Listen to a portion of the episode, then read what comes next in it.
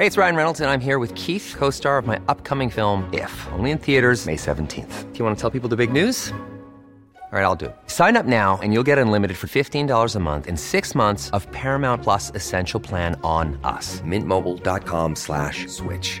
Upfront payment of $45 equivalent to $15 per month. Unlimited over 40 gigabytes per month. Face lower speeds. Videos at 480p. Active Mint customers by 531.24 get six months of Paramount Plus Essential Plan. Auto renews after six months. Offer ends May 31st, 2024. Separate Paramount Plus registration required. Terms and conditions apply if rated PG.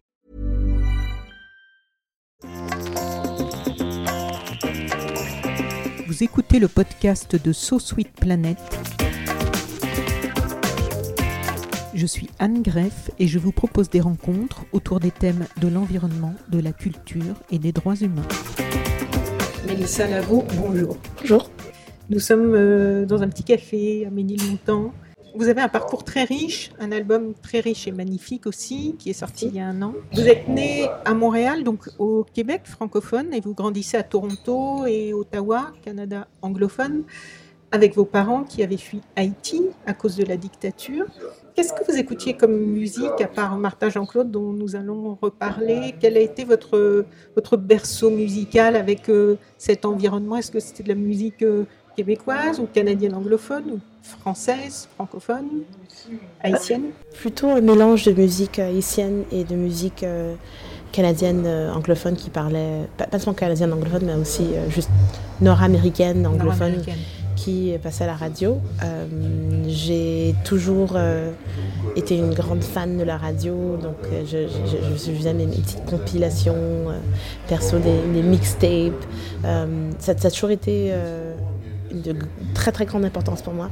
Euh, je sais pas, il y, a- il y a quelque chose où pas nécessairement que j'avais envie d'être- reporter, mais j'avais vraiment envie de, de m'exprimer par les morceaux des autres. Ouais. J'ai des mixtapes. Du coup, Ah oui. c'est, on enregistre des morceaux qui passaient à la radio et, en fait, on- je, je faisais exprès d'avoir un certain ordre assez, spécifique. De, parce Vous ça- faisiez vos playlists Ouais, ouais, ouais, c'est, c'est assez important pour moi. D'accord. Donc Martha Jean-Claude vous a marqué, influencé. Moi, je ne la connaissais pas avant de découvrir euh, que vous la citiez beaucoup. Est-ce que vous pouvez nous expliquer ce qui vous touche particulièrement chez elle et nous la présenter un petit peu? C'était une chanteuse haïtienne qui était aussi une militante euh, des années 30 et jusqu'à jusqu'aux années 90, que- à sa mort. Elle a une activité qui est quand même très, euh, très longue. Euh, elle a connu l'occupation militaire américaine d'Haïti, mais elle a aussi, surtout, euh, été exilée euh, à Cuba, euh, vu qu'elle était en conflit avec un, président fasciste haïtien. Du coup, elle se faisait régulièrement jeter en prison. Et au bout de sa troisième grossesse, elle était enceinte. Et on l'a jetée en prison et elle est sortie. Son mari, qui était journaliste cubain, lui a dit Allez, on, part. On n'a pas besoin de voir ce qui arrive, ce qui arrive après. Et ils sont partis à Cuba. Ils ont passé 34 ans. Elle a développé l'équivalent d'un SACEM à Cuba. Là-bas, mais elle a fait toute une carrière musicale et ses enfants ont même créé un groupe qui s'appelle Macodal. Sa fille, encore chanteuse euh, aux Pays-Bas. Donc, il y a, vraiment une, euh, une tradition dans cette famille d'auteurs-compositeurs, mais, aussi de transmission de la culture haïtienne, même euh, de l'étranger. Donc, Et en dehors de sa personnalité, vous, quand vous étiez petite, le vinyle tournait chez vous, je crois, ou, le- ou par la radio, je ne sais oui, pas. euh, Vinny. Et donc, c'est sa voix qui vous touchait C'était pas encore le parcours d'engagement? Moi, c'est le disque euh, que- qu'avait récupéré ma mère de son frère, je pense, qui habitait en Guadeloupe. Et d'ailleurs, c'est ce frère-là qui, quand j'ai visité mon oncle en Guadeloupe, il- il- c'est lui qui m'a filé le disque original qu'on avait quand on était plus jeune. Parce que ma mère, depuis, elle voyageait, elle a rendu pas mal d'affaires à tout le monde. Et, euh, et du coup, ce, disque, il est dans la famille depuis longtemps. Euh, C'est marrant que ce soit le même que j'ai écouté quand j'étais plus jeune. C'est presque un objet magique. Un objet sacré. Euh, Et donc, du coup, vous avez commencé à chanter où? J'ai commencé à chanter euh, au Canada euh, vers la, en- quand j'étais en pleine étude universitaire. D'accord. Votre premier public, c'était un public universitaire? On pourrait dire que le public était le public universitaire parce que je jouais au, au bar, au, au café étudiant, mais c'était plutôt euh, tout ce qui était euh, scène euh, féministe, euh, militante. Sur les petites actions qui peuvent avoir de l'impact, je connaissais la légende du colibri, l'effet papillon.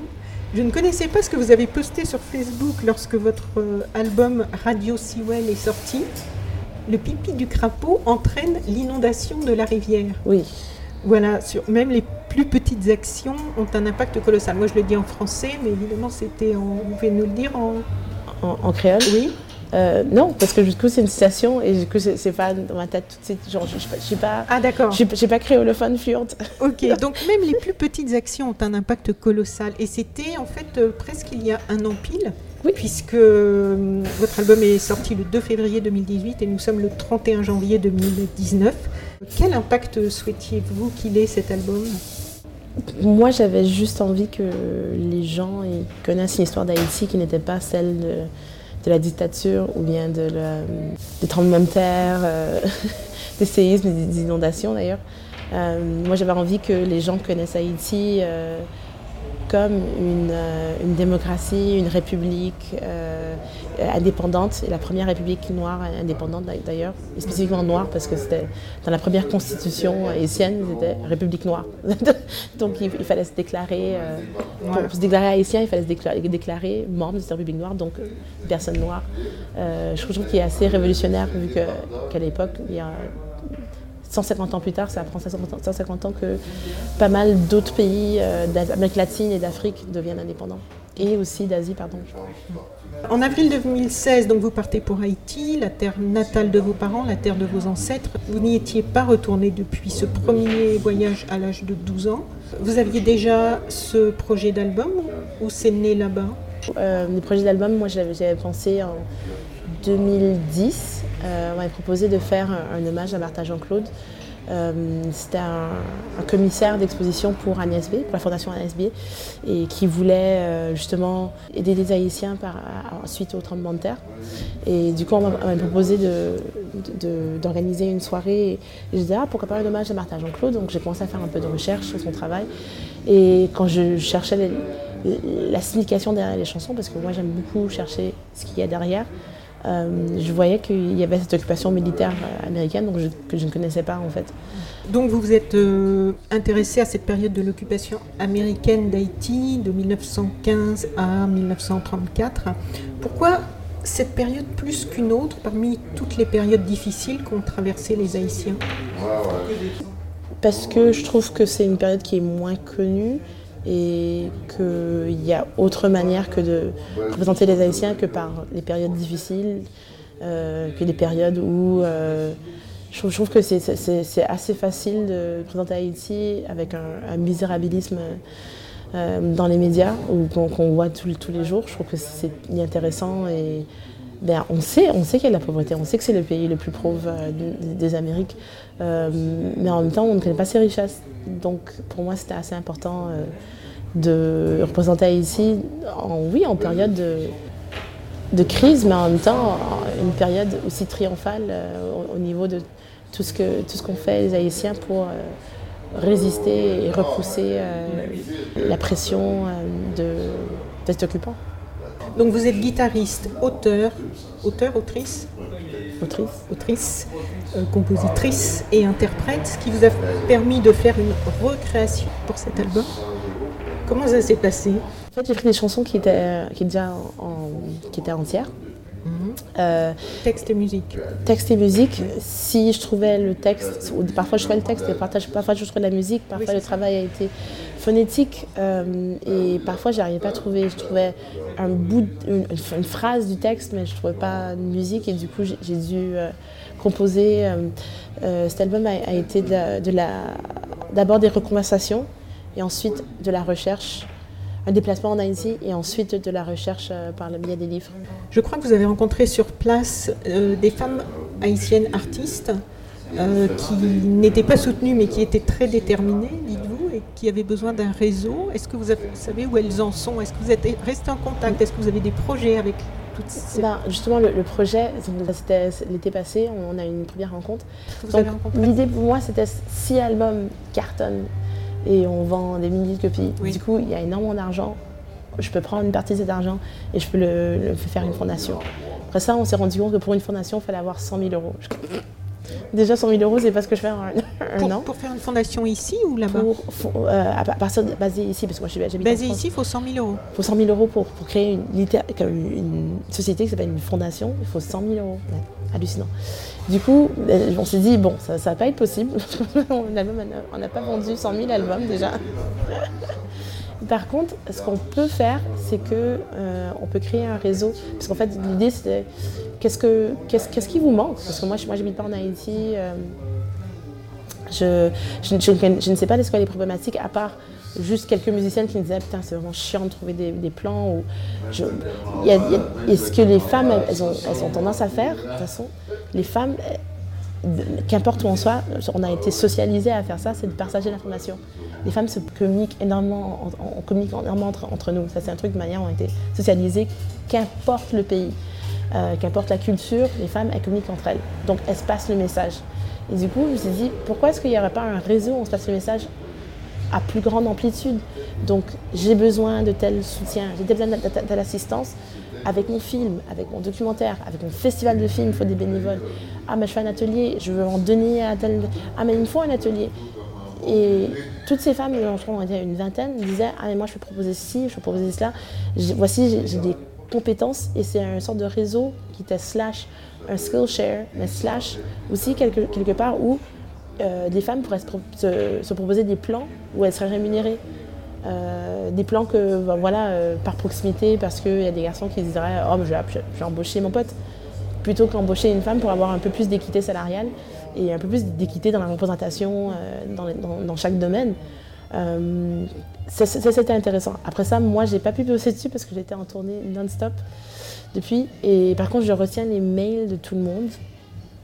Donc, euh, j'ai hâte d'écrire euh, à tout le monde et essayer de retourner en Haïti d'ici soit la fin de l'année ou début de l'année prochaine afin de pouvoir euh, remettre. Euh, il y a- ouais, on y avait on avait 20-25 mails de- d'artistes, des femmes entre l'âge de 17 à 25 ans, ah, 25 ans, 17 à 70 ans, euh, qui ont répondu à l'appel de, de cette première rencontre, qui avaient énormément à dire euh, et qui ont envie de, de travailler avec d'autres femmes ou de proposer Du coup, il y projets aurait à d'autres une plateforme internet ou Ouais, pour l'idée serait, connecter serait- de créer une plateforme où tout le monde peut, s'identifier, proposer des choses et euh, qu'il y ait une mailing list où les gens s'envoient euh, des plans.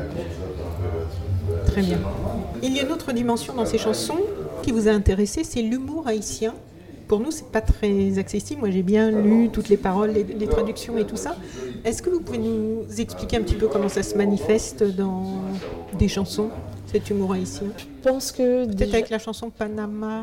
Panama est tombé, Oui. c'est une chanson qui est tellement ancienne, mais en même temps pas si ancienne que ça parce que ça date. C'est le président qui est venu avant cette occupation militaire américaine qui se trouvait à cheval, je pense, ou bien le président avant- juste avant ça. Donc euh, tournant du XXe siècle, qui se retrouvait à cheval et euh, les Haïtiens étant superstitieux. La chanson, elle joue sur le fait que euh, ce président refuse d'être superstitieux. Son chapeau tombe à, cause d'un coup de vent par terre. Il ne voit pas ça comme un mauvais signe. La personne devant lui, veut pas le- son escorte devant lui n'a pas envie de le ramasser. Personne derrière lui n'a pas envie de le ramasser. Donc c'est mauvais en le prévenant, c'est très mauvaise euh, augure quand le chapeau il tombe. Et lui il dit bon je m'en fiche, je vais récupérer mon chapeau. Il le remet sur sa tête et il meurt tout de suite après. Et je trouve que ce qui est super drôle dans cette chanson, c'est qu'il y a il y a ce, ce- ce- ce personnage, donc pouvant faire gaffe à la superstition, il faut faire, faire gaffe aux esprits, il faut, faire gaffe à ça. Après ça, il y a aussi l'humour de la légèreté du fait que les gens, des fois, ils meurent. Voilà, du jour au lendemain, quelqu'un peut mourir. Et, je trouve ça beau, en fait, que la mort, elle fasse autant partie de la vie. Euh, chez les Haïtiens, et c'est quelque chose qui est culturel, pas seulement dans, l'humour, pas seulement dans les, livres. Si on lit les livres de Daniel comme Yannick Lahens par exemple, euh, c'est quelque chose qu'on entend. Euh, mais aussi, c'est quelque chose qui est présent dans, tout ce qui est spiritualité. Donc si on pense au, au peuple premier qui habitait l'île, euh, les Arawaks, les Taïnos, leur croyance spirituelle, c'est que les morts vivent contre, superposés sur le monde des vivants. Euh, et cette tradition, euh, je ne sais pas si elle, est- elle a été transmise ou c'est quelque chose, quelque chose qui vient aussi d'Af- d'Afrique de l'Ouest, mais dans le vaudou haïtien, qui, que les morts sont superposés, le monde des morts est superposé au, au pays des vivants. simplement. Et je trouve que c'est quelque chose qui est, qui est présent dans la culture autant que c'est présent dans la musique et les chansons. Oui, parce que le vaudou est très présent. Oui. Euh, je me demandais, je suis pas allée en Haïti, mais j'étais allée passer plusieurs semaines au Bénin. Vaudou est très présent. Et je me demandais, personne n'a essayé de vous dissuader de toucher à ce sujet-là de... Euh, je suis sûre que mes parents, si j'ai parlé à mes parents, euh, qui m'auraient dissuadé de, parler de ce, sujet-là, autant que c'est eux qui m'ont présenté euh, les premiers disques de Martha Jean-Claude. Et sont dans ces disques-là que j'ai découvert des, chansons de vaudouisants. Je pense qu'il y a pas mal d'Haïtiens qui ont une peur du vaudou parce que, comme toutes les religions, euh, il y a des gens qui utilisent les religions pour les mauvaises choses. On peut parler du catholicisme, on peut parler de l'islam, on peut parler euh, du judaïsme. genre, N'importe quelle religion a, euh, surtout quand, quand il s'agit d'un établissement, a ses, mauvais points et des points abusifs. Après ça, dans la pratique commune, tous les jours, et pratique personnelle, il y a quelque chose d'a- d'assez beau et il y a quelque chose de, de beau dans, dans- dans le fait qu'il y a une sorte de... Ça, forge, des communautés en fait. Les, les, les vauduisants dans certaines villes vivent en- vraiment dans, une commune qui s'appelle le Lacou, euh, pour la cour par exemple, où tout le monde se retrouve euh, pour, pratiquer le vaudou en- ensemble, mais aussi pour juste vivre de manière euh, en, communauté plutôt que il n'y a personne qui se lâche. Il y a un dernier truc aussi, c'est que, que Papadoc, lui, s'est vraiment pompé sur l'image de Baron Samedi pour vraiment faire peur aux Haïtiens. Euh, Baron Samedi, qui est un- une divinité de, de la mort. Il y a plusieurs divinités psychopompes, donc des divinités qui vivent en le monde divinités psychopompes. C'est des divinités qui, qui communiquent entre le monde de la mort et le monde des vivants. D'accord. Psychopompe. Ouais. Et, et du coup, euh, ces divinités-là, comme Legba, euh, Baron Samedi, euh, Maman Brigitte aussi, par exemple, euh, ce sont des divinités qui, qui font peur en fait, surtout en temps de dictature où, où euh, Papadoc, cas, il prend l'image de Baron Samedi et dit euh, si vous faites pas comme je vous dis, euh, bah, vous allez mourir. J'ai des pouvoirs, j'ai des oreilles partout. Je, pense que ça, c'est- un abus de, la spiritualité pour en faire quelque chose de, fasciste, du coup. Ça, ça fait peur aux Haïtiens. Donc, forcément, je croyais que j'allais rencontrer des, réticences. Finalement, presque personne, parce que ce que j'ai trouvé en, termes d'image d'Haïti, ce sont des chansons qui ne sont pas des, des chansons qui cherchent à, à réprimer les gens, ce sont des chansons qui ont servi à, à les libérer plutôt, ou s'exprimer. Donc, je pense qu'il y a très peu de gens qui m'ont dit Ah non, faut pas toucher à ça. Ces chansons-là, elles avaient été euh, chantées par rapport à l'oppression américaine. Je me suis imaginé que ces chansons ont été chant- chantées par euh, des gens qui avaient envie de retrouver la- une force, une confiance, un contrôle de son, de son corps, de sa destinée. Et ça, ça peut passer par, par la culture, par la spiritualité. Je pense qu'il y a énormément de gens qui prient quand les choses horribles arrivent, pourquoi pas avec la musique. Alors votre musique, votre son, votre univers sont assez loin des formatages. Vous semblez vous-même vous être émancipé des formatages, du prêt-à-penser. Quel a été votre chemin pour euh, réussir ça, pour identifier les formatages, penser par vous-même et assumer ce que vous pensez, ce que vous êtes? Euh, je sais pas, je pense que c'est un travail que tout le monde devrait faire. Oui, moi aussi. Tout le monde ne le fait pas. Je- je- Est-ce que vous avez conscience d'un moment, parce que quand même on est tous un peu dans un moule, né de naître. Oui, oui, oui, on est On socialisés. arrive, voilà, avec, avec l'école, avec les, les médias, avec tout un tas de choses. Les codes sociaux. Il y a des moments où euh, certaines personnes et d'autres moins prennent conscience et ont, ont envie de, de- de- de- de sortir, de réfléchir par eux-mêmes, de penser par eux-mêmes, de se forger leur propre opinion. Vous n'avez pas souvenir de ce qui a pu... euh, En événement déclencheur? Non. Ou en influence peut-être de, de- des Je pense- livres, parce que vous lisez beaucoup. Oui, pense qu'il y, a il y a les livres. Euh, je pense aussi que le voyage, ça aide beaucoup, Oui. parce qu'on arrive à, à se réorienter. On- n'est plus. euh, je pense que le voyage nous permet à tout le monde d'a- d'avoir euh, une manière de, de repenser son identité, en fait. Parce que notre identité, elle change par rapport au- à l'endroit où on se trouve, euh, la manière dont on est identifié, la manière dont on est perçu. Je pense que le, le voyage m'a beaucoup permis de faire ça. Je pense que la culture queer m'a aussi beaucoup permis de faire ça. Je pense que du coup, euh, en étant queer, on, on- ça, c'est marrant, j'avais, j'avais vu une image passer filer euh, sur les réseaux Instagram où ça disait ce que la culture queer peut apprendre aux, aux personnes hétéros. Par exemple, t'es pas obligé de te marier, t'es pas obligé de, de, de plaire euh, comme ça, t'es pas De obligé t'es- t'es pas obligé de rentrer dans le moule, t'es pas, t'es pas obligé dans la culture queer, t'es t'es pas vraiment obligé de.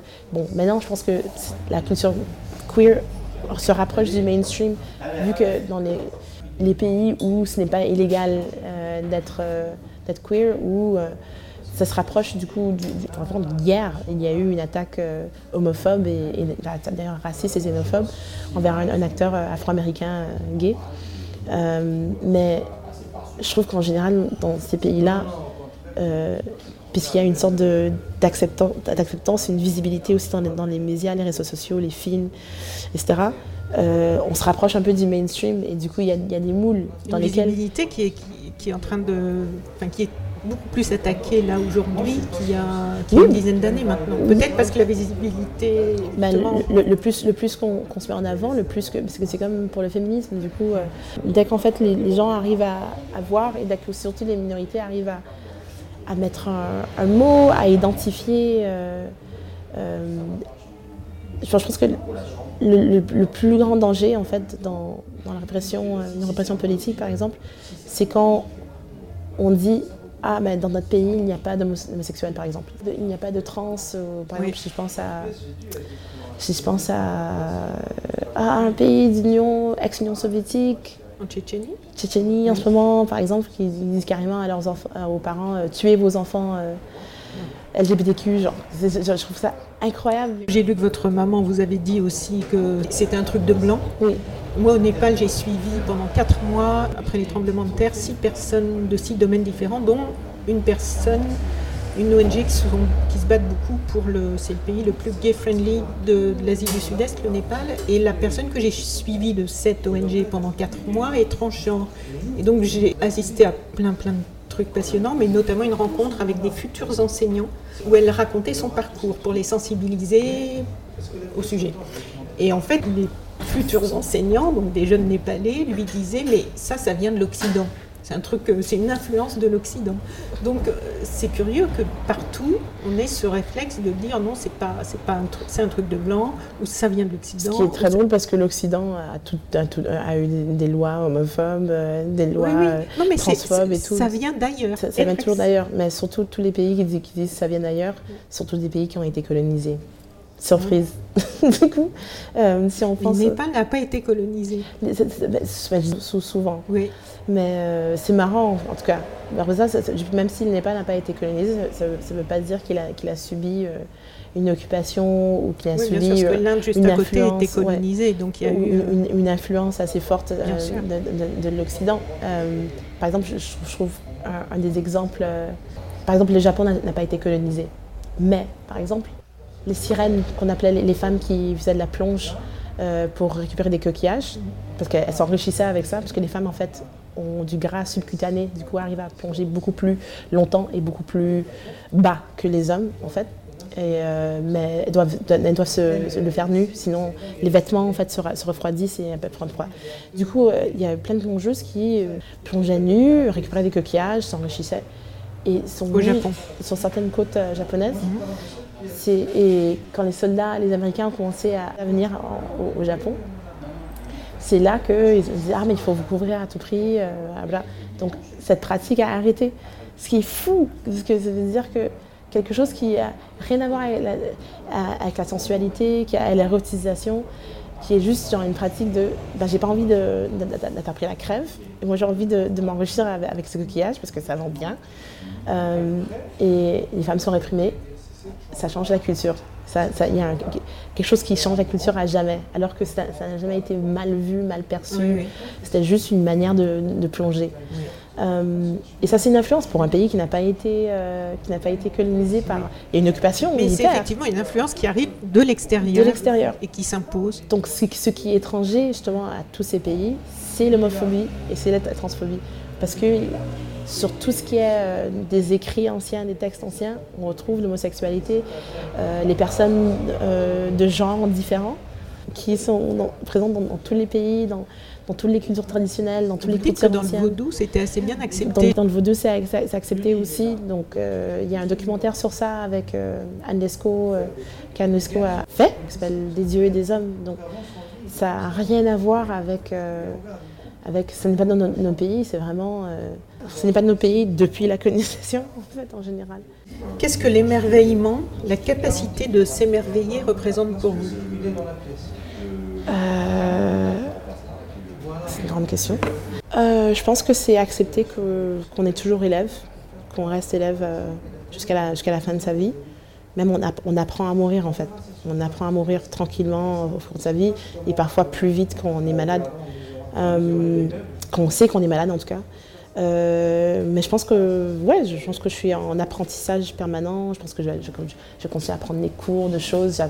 Hier soir, par exemple, j'ai fait mon premier DJ set, donc j'ai- j'aime apprendre de nouvelles choses. Par exemple, je me suis cassé la gueule sur certains trucs hier soir.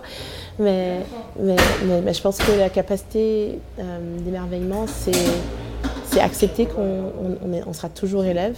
Je pense qu'on n'est jamais, on jamais maîtrisé quoi que ce soit. Si on a maîtrisé quelque chose, je pense que, je pense que c'est la mort de, cet amour.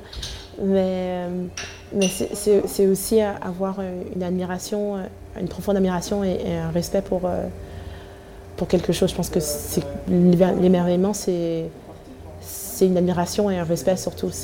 L'émerveillement, c'est pas. euh, c'est pas vouloir manger, c'est pas vouloir absorber, c'est plutôt être capable d'être être satisfait à juste être présent et absorber euh, de manière euh, avec une distance, euh, sans nécessairement vouloir toucher ou, changer quelque chose.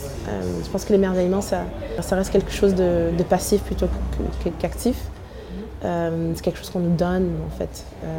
La dernière question, donc, c'est qui est liée à celle-ci, c'est vous êtes sensible au fait d'être capable de porter un regard d'enfant sur les choses. Comment préservez-vous, comment cultivez-vous ce regard-là? Parce que beaucoup de gens le perdent?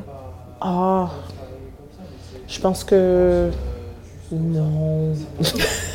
non, je, je, ah, je pense que j'aime beaucoup Rihanna. Par exemple, je pense Oui. que Rihanna, elle a un regard d'enfant sur, sur les choses et je pense que c'est quelqu'un quelqu'un qui se fait plaisir. Et je pense que les enfants, ils ont, ils ont cette capacité à identifier automatiquement les choses qui, nous font, qui, leur font plaisir et les choses qui ne leur font pas plaisir. Euh, après ça, je pense que c'est super important. les gens ne sont pas des choses.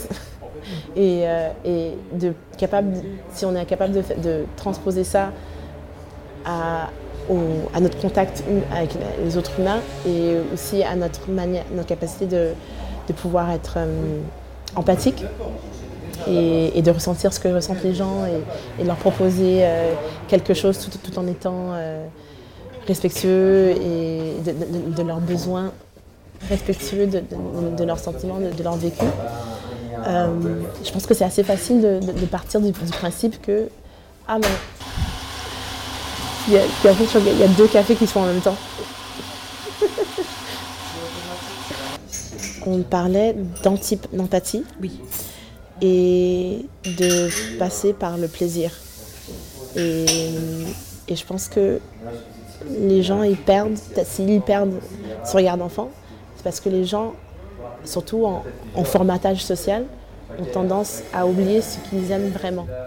Euh, et si on oublie ce qu'on aime vraiment, si on, si on oublie d'identifier ce qu'on aime vraiment, ce qui, nous- ce qui nous ce qui fait plaisir, ben, du coup, euh, euh, ben, c'est un, un peu la, la mort, un petit peu.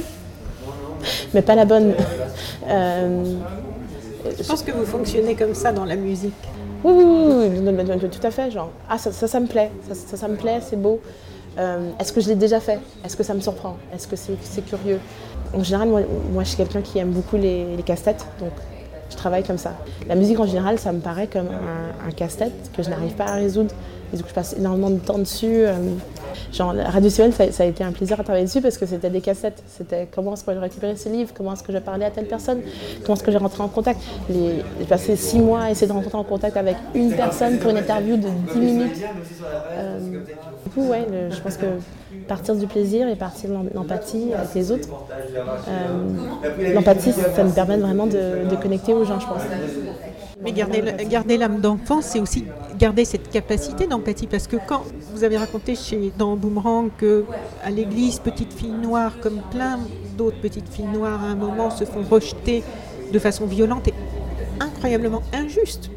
De, de, elles arrivent avec toute leur innocence et on les rejette juste à cause de cette couleur de peau. Ensuite, votre mère qui vous rejette parce que vous êtes euh, homosexuel de façon aussi très violente. Donc, on pourrait s'attendre à ce que vous soyez aigrie, haineuse. Vous, vous avez, quand on parle de vous dans les médias, c'est toujours Mélissa Lavo, solaire, c'est toujours quelque chose de très euh, souriant, de très lumineux, de, de très vif. Euh, bah, je, je, je, pense que c'est. Même, moi, j'ai des moments euh, venimeux et j'ai des moments, des moments de colère. Je pense que, je pense que c'est important d'avoir ces moments de colère aussi. On a, on a le droit d'être en colère.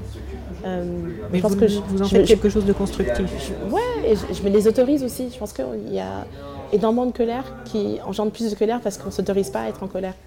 Euh, et j'essaye de vraiment peser mes, peser mes mots, mais aussi peser mes émotions et d'être un peu consciente de comment est-ce que je me sens en fait. Et euh, pour moi c'est assez important euh, d'avoir le, le, temps de faire ça en fait. Et ça, ça passe par l'écriture. Je, je pense que dès qu'on chronique, en fait, on, on, garde une chronique de comment on se sentait à tel moment quand telle chose nous est arrivée. Ça nous permet de déconstruire cette situation et ça nous permet de, passer le cap de, cette blessure, de cette, blessure, d'une sorte de déchirure qui s'est passée à ce moment-là. Euh, moi, je, sais comment je le sentais à l'époque où j'avais mon coming out et ma mère euh, m'a rejeté. Euh, il y a eu d'autres confrontations après ce moment-là aussi que j'arrive à déconstruire. Et je sais que ma mère, elle, a, vécu sa vie, elle a, vécu son chemin, elle continue à vivre son chemin. Moi, je continue à vivre, à le mien. Pu poser des limites à ce que j'arrive à accepter et ce que j'arrive pas à accepter, tout simplement. Euh, ça fait euh, 9 ans que je parle plus à ma mère. Je ne parle plus. Euh, je parle parfois à mon père, des fois. Euh, mais non, ma, famille a fait son choix. Voilà, la seule chose à laquelle je répondrais, c'est à une expression qu'elle va accepter ce qu'elle a fait, qu'elle va accepter que ce qu'elle a fait c'était mal et de s'excuser. Elle n'arrive pas à faire ça. Donc ça fait 8 ans qu'elle a toujours pas réussi à faire ans. ça. 9 ans. Je pense qu'elle a eu vraiment, je lui ai vraiment fait du mal avec, avec ce coming out. Je lui ai vraiment fait du mal avec euh, mes, mes, mes, opinions. Pour elle, pour elle c'est, ça, ça, lui fait mal. Elle n'arrive pas à englober non, ça. Quoi. Non, non. Ok. L'album, vous le portez sur scène maintenant. Depuis, ça fait un an qu'il est sorti déjà et vous le portez donc toujours sur scène. Le prochain album est déjà en, en route. Mais j'ai 50 000 pistes pour différents albums. Oui, donc vous êtes sur plein de projets. Je en suis plus, sur plein de hein. projets, Oui. donc c'est difficile de me concentrer. Hein. Donc c'est pas les idées qui manquent. C'est pas les idées qui manquent, c'est euh, le, temps. Oui, le temps. Ok. Mélissa Lavo, pour des problèmes de SNCF et de TGV, de neige, c'était très compliqué de réussir à, à, faire cette interview. Donc merci de m'avoir attendu et accordé un moment dans votre emploi du temps, vous aussi très chargé. Je vous souhaite euh, une vraiment très bonne continuation. J'ai été très touchée par votre album. Je trouve que vous êtes une très belle personnalité. Merci. Gardez tout ça, gardez votre âme d'enfant. Et bonne continuation. Merci beaucoup. Au revoir.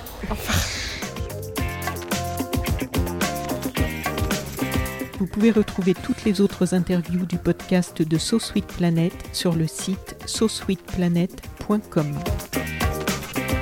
Une interview réalisée par Anne Greff.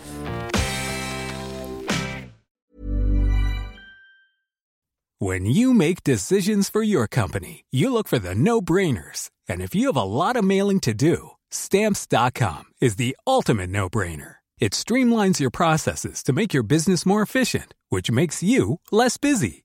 Mail checks, invoices, legal documents, and everything you need to keep your business running with stamps.com. Seamlessly connect with every major marketplace and shopping cart. Schedule package pickups and see your cheapest and fastest shipping options from different carriers with rates up to 89% off USPS and UPS rates. And with the stamps.com mobile app, you can take care of mailing and shipping wherever you are. Make the same no-brainer decision as over 1 million other businesses with stamps.com. Sign up with code program for a 4-week trial plus free postage and a free digital scale. No long-term commitments or contracts. That's stamps.com. Code program.